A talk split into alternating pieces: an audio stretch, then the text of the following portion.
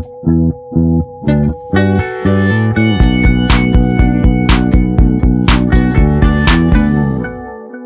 Oi, eu sou Lu Ferreira. Eu sou a Thais Farage. E esse é o Projeto Piloto, um podcast que hoje vai falar sobre pequenas ações para um futuro melhor. E para falar sobre isso, a gente tem aqui com a gente André Carvalhal, escritor, apresentador e consultor. Bem-vindo, André. Olá, meninas. Obrigado pelo convite. Obrigado a todo mundo que está ouvindo a gente. É um prazer e uma honra gravar esse podcast com vocês aqui hoje. A honra é nossa, imagina. Então, antes do podcast começar, André estava falando que teve sonhos com a gravação desse podcast. Eu também tive sonhos com a gravação desse podcast, porque assim, eu sou super carvalhete. Eu sigo o André, eu leio os livros, eu faço o curso. Então, Sim. assim, é isso. Eu também tive sonhos com a gravação desse podcast. Estou muito feliz gente. que isso está rolando. Eu é... também sou muito fã, eu não tive sonho, porque eu tenho um bebê de quatro meses, eu acordo de duas em duas horas, eu não tenho essa chance de sonhar. Mas eu tava muito ansiosa também por esse podcast. Eu consegui me maquiar antes de vir, especialmente para você, André. Então, isso demonstra eu tô toda... vendo, eu tô vendo. Não, eu tô vendo, vocês estão lindas. Pena que as pessoas não estão vendo a gente, então não sabe que estão perdendo.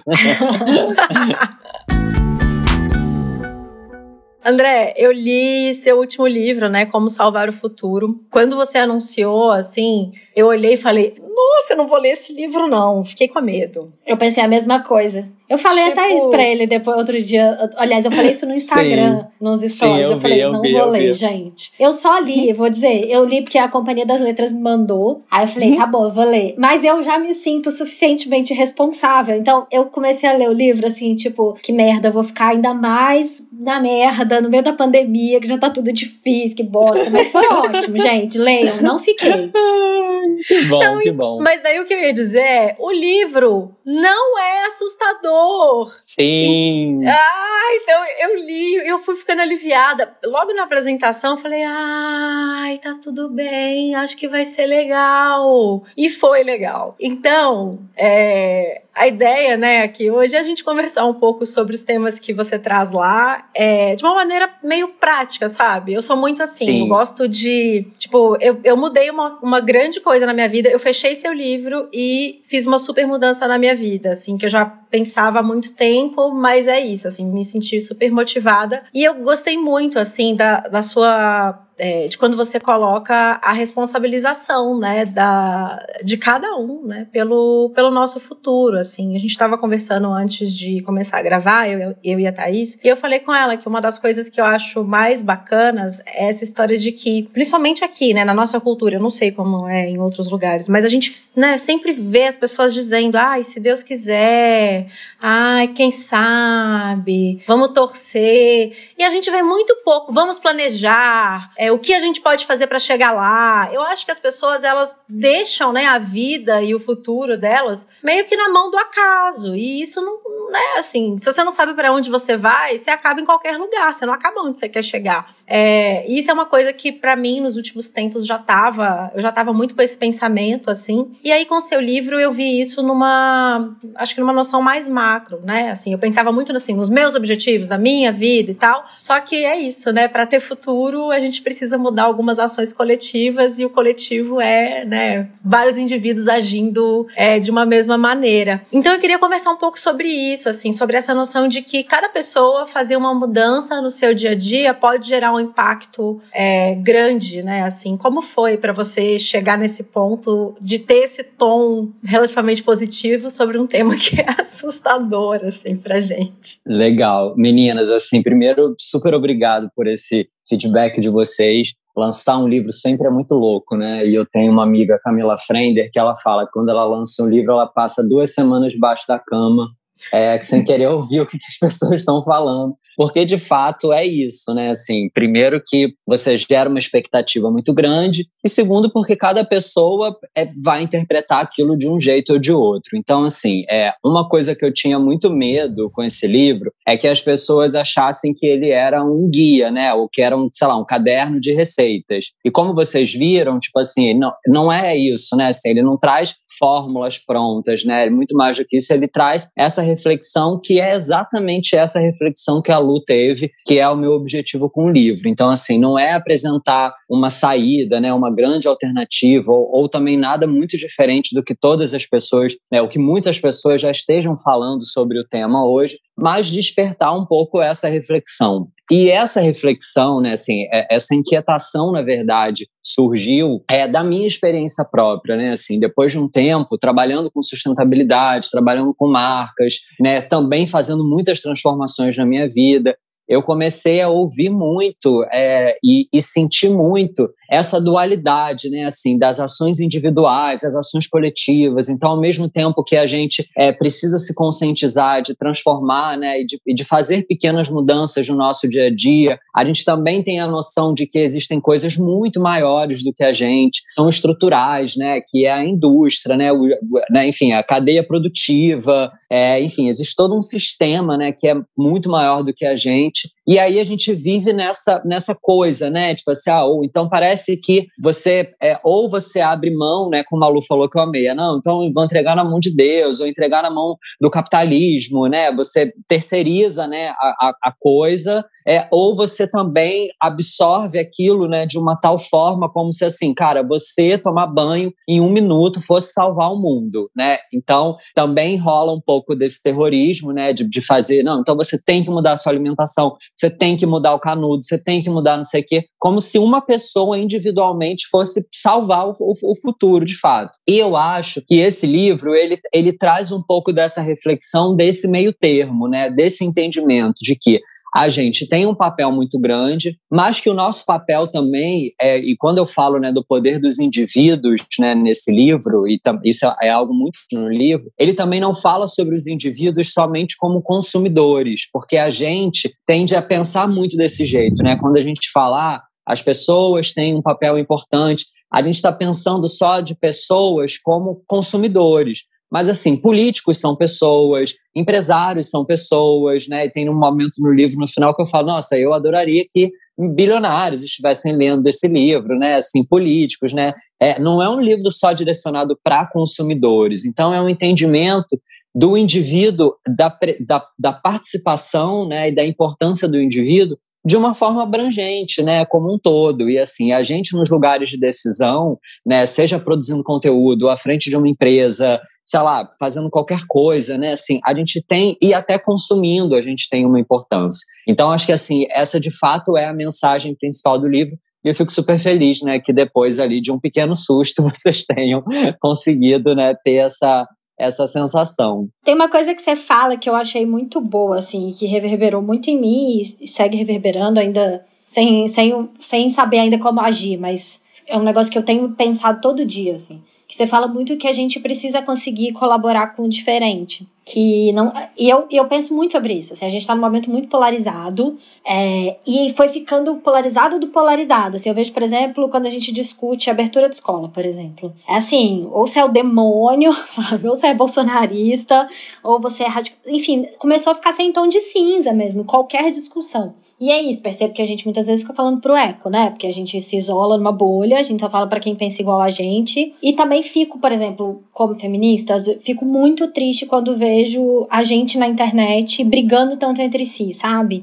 As várias vertentes do feminismo, então, sei lá, se você é radifem, você odeia tal coisa e você odeia tal vertente. E, e, eu falo, gente, não vai acontecer a revolução se a gente não conseguir é, conversar e agir juntos. Não vai ter, não vai ser só um grupo, uma vertente vertente. E penso muito sobre isso, mas nem sempre consigo fazer. É, e como você e, e vejo que você consegue fazer melhor, assim.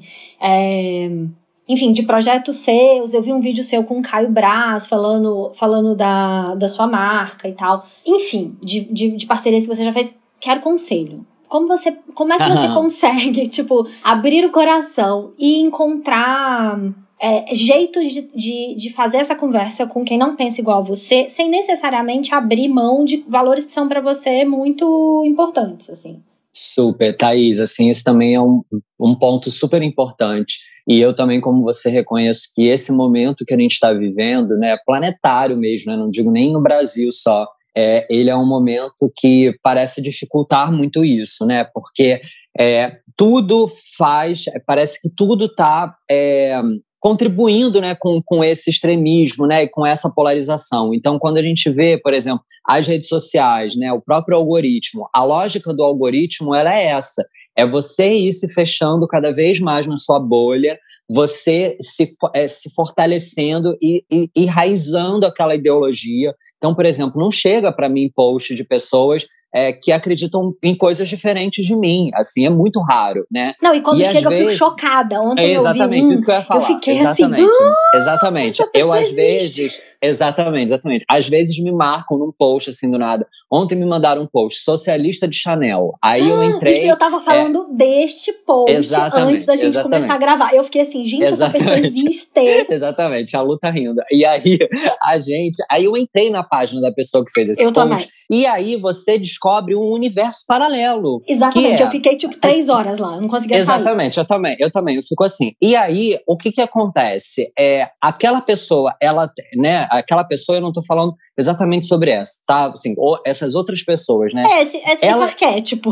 É, é exatamente, essa, essa, realidade paralela. Nessa, e, e nessas realidades paralelas, porque também existem várias, a gente vê as mesmas situações sendo contadas com outros pontos de vista. E as pessoas que estão imersas ali naquela outra realidade, é, elas vão entrando naquilo de forma a acreditar. Então, assim, a própria pandemia, né? Assim, às vezes eu caio nos lugares que as pessoas começam a falar. É uma grande teoria da conspiração, é um grande é, projeto da indústria farmacêutica para vender vacinas e tal. E aí, quando você começa a ler, eu até falo para os meus amigos: se eu ficar mais uma hora aqui lendo isso, talvez eu saia daqui acreditando. Porque você vai entrando ali na você vai entrando ali naquela realidade. E aí era isso que eu ia falar do algoritmo. O algoritmo ele é muito ruim para a gente nesse sentido. Por quê? Você vai perdendo o seu senso crítico. Você vai vivendo somente uma única realidade. Né? Você vai vendo só uma única narrativa.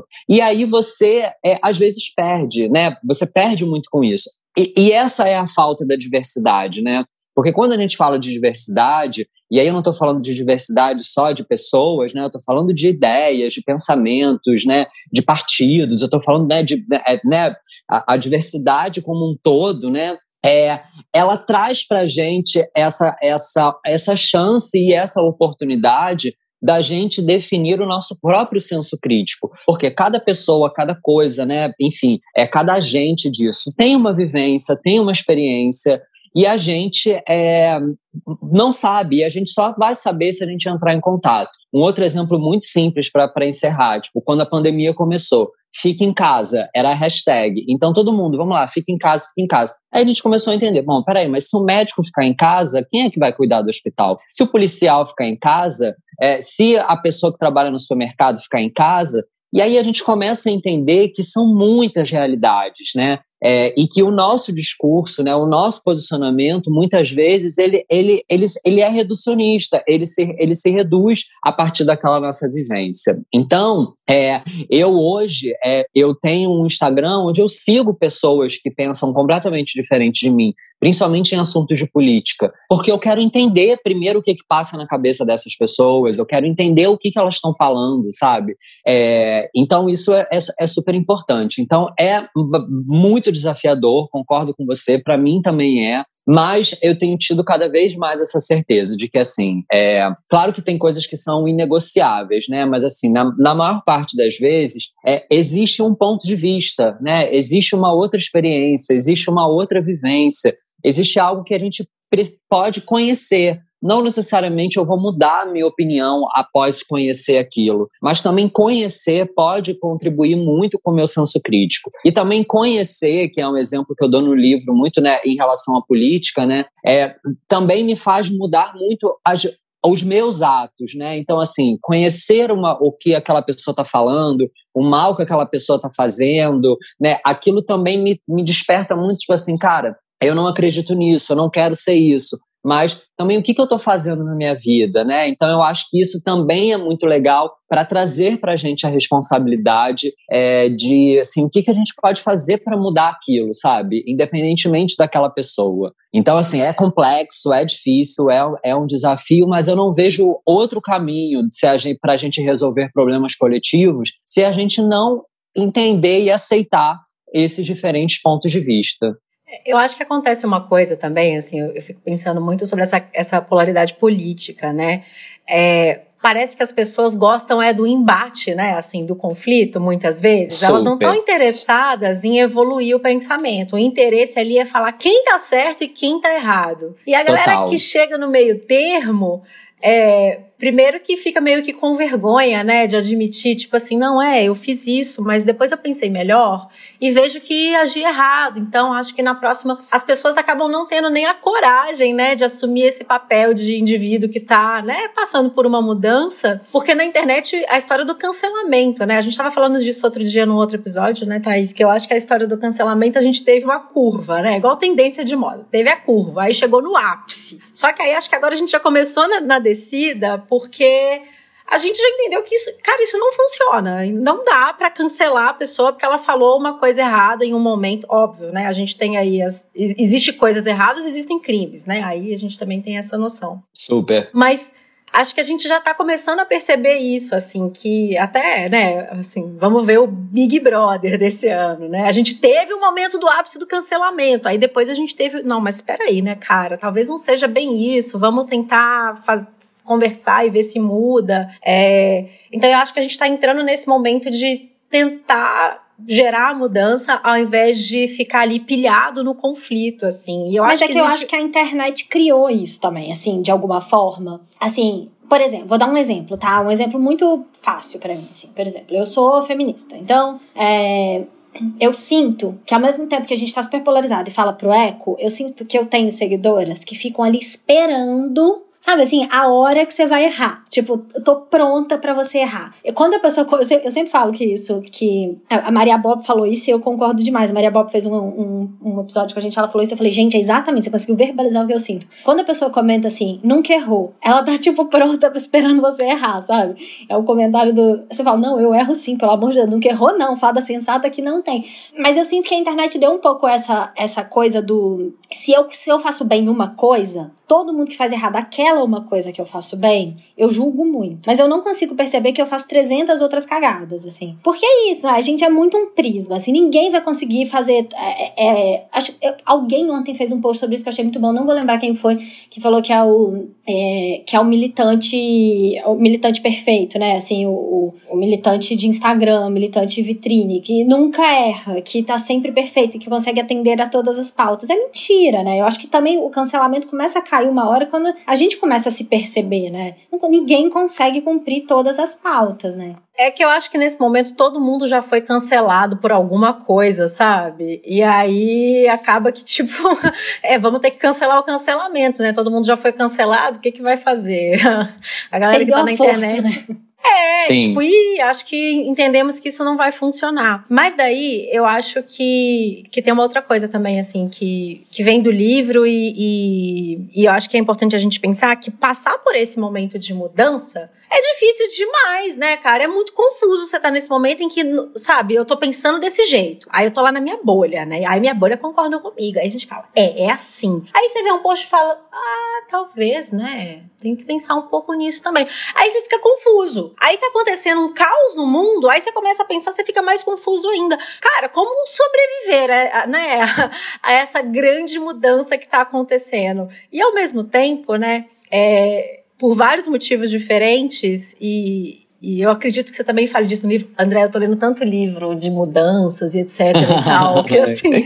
É, mas é isso, assim, uma mudança significativa, né, como essa que a gente acredita tá passando agora, ela só acontece depois de muito caos né? Não, não é fácil você chegar do outro lado. Para você melhorar, você tem que passar por uma grande, enfim, confusão e etc. Então, eu acho que agora tem tantas questões que a gente precisa pensar que talvez até seja por isso assim que eu falei, ah, eu tava com medo de ler esse livro. É sabe, eu começo por onde, né? Assim, nossa, mas sabe, eu, eu faço muitas coisas erradas, né? Eu, gente, eu fiz aspas com os dedos. Sim. é, eu faço muitas coisas, né, erradas na vida, tipo, que não contribuem para o futuro. O que, que eu começo a mudar? Onde que eu vou gerar um impacto que seja e realmente onde eu consigo positivo? mudar, né? Porque também Sim. reconhecer a sua, a humanidade do que eu consigo fazer agora, assim. Total, total. Não, assim, meninas, amando, amando esse papo E eu acho que esse ponto da humanidade é super importante da gente resgatar. E talvez isso seja também uma grande mensagem do livro, né? Quando a Lu fala, né, ah, porque eu vejo uma coisa e aí eu mudo a minha ideia e aí eu aprendo com alguém e às vezes um post, né, às vezes é uma coisa muito simples, faz cair uma ficha assim gigante da gente, né? E eu também passo por isso, assim, escrever esse livro também foi um processo bem complexo nesse sentido, né? Eu acabei de escrever ele e eu já pensava de um jeito, eu fa falo isso em algum momento do livro, pensava de jeitos completamente diferentes de coisas que eu tinha escrito ali. Eu acabei de escrever esse livro, eu falei assim, gente, eu não posso mais escrever livro, porque quando você acaba de escrever o livro, você já é outra pessoa. É outro né? tempo você, o livro, né? Já é, é e, e, e, outras coisas aconteceram, né? Outra, você aprendeu outras coisas. Então eu falo isso algumas vezes no livro, né? Eu olho para os livros que eu escrevi já, né? Assim, nossa, como eu mudei, né? Das coisas que eu escrevi ali, sabe? É, porque de fato a gente vai evoluindo. Isso já me trouxe muita angústia. Depois, de um outro momento, eu entendi que bom ruim seria se eu tivesse estacionado aquelas minhas ideias. Então eu acho que abraçar isso é muito legal. É, isso tem a ver com humanidade, né? Abraçar isso que a Thaís falou também, de tipo assim, cara, às vezes não é tudo que eu vou mudar, tudo que eu sei mudar, por exemplo, alimentação. A alimentação é uma coisa super difícil de mudar e é uma coisa que causa muito impacto, é uma coisa que está enraizada culturalmente na gente de milhões de formas, né? Assim como padrões de beleza, é, gosto, é, opinião, né? um monte de coisa, né? Assim, tá muito enraizado na gente. Então, também é, entender que a gente não vai mudar de uma hora para outra, sabe? É, e que de fato, né, mesmo que a gente mude, talvez a gente mudar sozinho não vai é, fazer impacto, sabe? Não, não vai ser né, a grande bala de prata do mundo. Então eu acho que isso tem a ver com a gente aceitar essa nossa humanidade, sabe? Se acalmar nesse sentido. É, e eu acho que essa história do cancelamento, que eu adorei que a Lu falou, eu vejo exatamente como essa curva. Então eu acho que assim, a gente chegou lá no ápice, né? E a gente começou a ver, tipo assim, cara, isso acontece todo dia, comigo, sabe? Com todo mundo. Todo dia a gente erra, todo dia a gente muda de ideia. Obviamente, né, que existem pessoas que têm muita responsabilidade, né, porque é, de fato estão ajudando a construir esses imaginários, né, de forma muito massiva. E como a Lu falou, tem coisa que é crime. E aí não, né, não, não cabe ao, ao, ao tribunal da internet, né? Cabe é, é, é realmente né, ao tribunal. É, e aí é, é, conta essas coisas quase sempre, é indiscutível. Mas é, eu acho que a gente teve um aprendizado muito grande com essa história do cancelamento, de que é isso também, como eu falei antes, quando eu vejo alguém fazendo alguma outra coisa, o que, que aquilo desperta em mim uma, uma, uma necessidade de mudança, sabe? O quanto que aquilo fala sobre mim também. E no próprio Big Brother, né, a gente viu muito esse exemplo ali, né, das pessoas, né, criticando uma pessoa, agindo como aquela pessoa está agindo, todo mundo aqui fora criticando aquela pessoa, agindo como ela estava agindo. Então a gente foi vendo o espelho, né, se repetindo mil vezes. E a gente só quebra esse reflexo contínuo quando a gente para, congela e a gente traz para a nossa autocrítica, quando a gente traz para a gente. Então eu acho que é isso. E essa autocrítica também, eu acho que ela tem que ser acompanhada dessa visão humana, né? Assim, um monte, eu trabalhei num monte de empresa que hoje eu não trabalharia mais. Eu fiz um monte de coisa que hoje eu não faria mais, né? Eu escrevi coisas que hoje eu escreveria de um jeito diferente, porque a gente está em constante evolução. É, e a própria evolução do mundo, uma série de coisas que a gente fala hoje, né? É, a gente precisa entender o contexto daquilo, quando aquela empresa foi criada, quando aquela pessoa falou isso, né? É, enfim, né, um monte de coisa que o contexto né, social, cultural do momento é, interfere muito. Então, enfim, é super assim, super concordo com vocês, sinto muito isso que vocês estão falando. E para mim a forma de me acalmar é entender que assim tá tudo certo, sabe? Faz parte do processo. Que é logo o começo do livro, né? O primeiro capítulo. Antes de começar, eu falo, cara, faz parte do processo faz parte. Isso, isso é a vida, né? Isso é o desenvolvimento, né? Isso é o crescimento. Tem uma coisa que eu, de vez em quando, eu, eu sei lá, falo na minha vida assim para as pessoas, é que eu vejo que muitas vezes as pessoas simplesmente, simplesmente repetem é, discursos prontos, assim. Sabe coisa que a gente escuta a vida inteira? A gente nunca nem parou para pensar sobre aquilo, a gente sempre ouviu. É, e são aquelas coisas do tipo assim, né? Sei lá, a pessoa casa. Ah, quando vem o filho? Ah, quando vem total. o segundo? Sabe essas coisas assim que é total frase pronta, sabe? Papo de elevador, que você não tem total. o que dizer, você simplesmente repete uma bobagem ali sem total. É, uma coisa que eu tenho tentado fazer, assim, né? Agora vamos falar de coisas práticas, né? É, eu passei a conviver muito fora, fora da minha bolha depois que a minha filha começou a ir para a escola. É engraçado, né? A gente não escolhe os colegas da, das crianças e aí Super. você acaba, enfim, conhecendo pessoas diferentes, com visões diferentes e tal. E aí, quando eu via isso acontecendo, ao invés de ouvir e ficar tipo assim, nossa, que desnecessário, eu, eu tentava fazer a pessoa pensar sobre aquilo, sabe? Do tipo, um exemplo clássico, né? Assim, a, a questão, eu tenho, uma, eu tenho uma menina de 5 anos, né? Aí falam alguma coisa assim, ah, mas isso não é coisa de menina. E aí eu falava, não, mas como assim, coleguinha? Olha só, a menina também pode ser isso, isso e isso. Você já pensou nisso? Aí a pessoa, olha, é mesmo, não, nunca pensei. Então eu acho que a maneira que a gente é, interage, né, com as pessoas que, enfim, ou têm pensamentos diferentes, ou estão reproduzindo ali uma fala enfim, que é cultural nossa, também pode interferir muito, né, nessa, em como provocar essa mudança. E é até a história do meu medo do livro. Falei com a Thaís, eu amei, porque o livro do André não é militudo. eu odeio que me falem o que fazer, não me diga o que fazer, sabe? Eu tenho ascendente em touro, eu não vou fazer se você me mandar fazer. Boa, então, super. então, assim, você não mandou eu fazer nada. O livro é tipo assim, vamos pensar sobre isso? Eu falei, olha, gente, é assim, porque daí você pensa, você mesmo mesmo, e aí você acredita em você mesmo, e talvez isso gere uma mudança positiva, né? Então Super. eu acho que tem muito nisso, né? De como você vai interagir com as pessoas. Total, total. Não, e acho que tem uma coisa é, nisso, que enfim, você me escuta falar muito lá no curso também, que é a coisa das perguntas, né? Assim, mais do que a gente trazer resposta, é a gente estimular as perguntas, né? E isso foi uma coisa também que eu entendi com o amadurecimento, né? O meu primeiro livro, ele era muito fórmula, né? Assim, pronta, né? De, de, enfim, de coisas que eu aprendi e que viraram uma verdade muito grande para mim e que eu queria contar aquilo para as pessoas, né? É, mesmo que não fosse a minha intenção, é, conscientemente, eu estava ali, né, criando uma verdade, né, de tipo, e eu com o tempo eu fui entendendo que esse não é o caminho, né, por conta de todas essas coisas que a gente já falou aqui até agora, é, e eu comecei a entender que tem é muito mais a ver você você estimular esse questionamento, né? Então, é, você estimular as perguntas. Eu acho que o que tira a gente é, desse, desse piloto automático, que eu super concordo com a Lu, que a gente entra por uma questão de, de criação, de educação social, em, em, culturas, dependendo da cultura, isso é diferente, do país, da região, do bairro, né, da classe social. Então, assim, a gente é formatado né, de acordo com alguns núcleos né, que a gente segue, e a gente só vai é, mudar isso quebrando esse piloto automático. E aí entrando no questionamento, mas, mas por que, que eu vou falar isso? Por que, que eu vou perguntar isso? Por que, que eu sinto isso? E o livro, ele, é, ele traz um pouco isso também. E eu entendi que esse é meio que o meu truque, sabe? Tipo assim, é, é fazer esse cavalo de Troia. Então, é, é, vir com uma coisa, né? Tipo, como salvar o futuro, né? Ou no meu Instagram eu passo o dia, né? Falando como lavar louça, como não sei o quê, como nananã. As pessoas, elas são atraídas por, por, essa, por essa fórmula, né? Assim, por essa é, ah, então aqui ele vai me dar uma solução, aqui ele vai me dizer o que, que é. E aí, por que, que eu falo que é um cavalo de Troia? Porque quando a pessoa entra ali, ela começa a ler, ela vê que assim, eu não vou dar nada pronto para ela, né?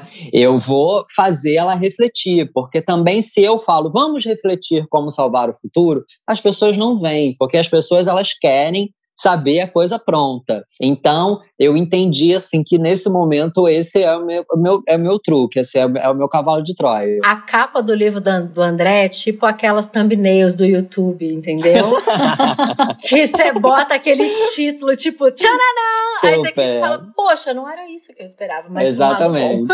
exatamente, exatamente. André, sabe o que eu queria te perguntar? Assim, eu sou, eu me, é, eu sou muito cobrada na internet Ah, de moda, como a gente pode pensar a moda de um jeito mais sustentável. E é uma palavra que eu evito, não uso nunca, é moda sustentável, porque, enfim, tem pessoas que estudam isso profundamente, se dedicam a isso e eu não. Então, todas as vezes que eu faço coisas que eu acredito que são mais sustentáveis, eu não falo sustentáveis. Eu falo só que eu acho que é o jeito melhor de lidar com roupa, de como a gente pode pensar melhor a moda, de como a gente vai usar mais o que a gente tem, como a gente vai comprar menos. É... Mas queria e, e, eu acredito, preciso dizer aqui, confessar no podcast, que eu acredito muito pouco quando a gente. Eu acredito muito pouco em. Ah, vou sabotar tal marca, assim. E vejo isso muito nas minhas clientes de consultoria de moda, das minhas seguidoras. Então, por exemplo, quando teve. Enfim, a Zara virou um símbolo, né? Então, assim, ah, não compro na Zara. E isso ia me dando urticária. Eu falava, gente, vocês não compram na Zara? Beleza, mas você compra nas outras 99 mil marcas que fizeram a mesma coisa ou muito pior que a Zara e não, nem foram responsabilizadas por isso. Isso vai me dando um, tipo, é isso, assim, produtizou, né? Virou um símbolo, assim. Então, eu, eu, eu dormi em paz porque eu não compro em tal marca. É, e eu não acredito muito nisso. E eu fico pensando, como é que, por onde a gente pode começar é, a, a, a, a se relacionar com enfim, eu acredito muito na legislação. Acho que tem que ter um jeito, assim, tem que ter uma coisa maior para indústria da moda, que são leis que não podem ser as pessoas físicas sendo responsabilizadas pela indústria. Mas, para além disso, como é que a gente pode forçar essa mudança? Como é que a gente pode, além de votar bem, pensar nessa mudança de legislação, é, sabe, criar, criar uma, uma pressão coletiva para que a gente tenha uma indústria de moda menos. É, enfim, menos abusiva. E... Sim, Thaís, assim, primeiro super também compartilho desse sentimento, né, como você. É, falar em sustentabilidade é muito é muito complexo, né? Porque assim, o conceito de sustentabilidade, né, como a gente aprende, né, e como ele deveria ser, ele é uma utopia, ele é algo que não existe, né? E, algo assim, eu acho muito difícil de ser perseguido, é, principalmente no momento planetário que a gente está hoje, né? E eu falo isso no livro, considerando, né, a quantidade de recursos que a gente consome por ano, né? Assim, a, a nossa dependência, né, de recursos naturais. Então, assim, o jeito sustentável seria a gente não fazer mais nada. E se a gente não faz mais nada, tudo acaba, né? As pessoas perdem o emprego, é, enfim, né, acaba um monte de coisa. Então, assim, que também não é sustentável. Então, é, acho o máximo que você faça isso e acho que, que você tenha né, essa crítica e que você traga isso para o seu discurso, para sua fala. Isso eu acho que já é uma coisa super importante, porque eu acho que tem a ver com educação e que para mim é a alternativa, né? A gente é, não foi educado a consumir de forma responsável. Por quê?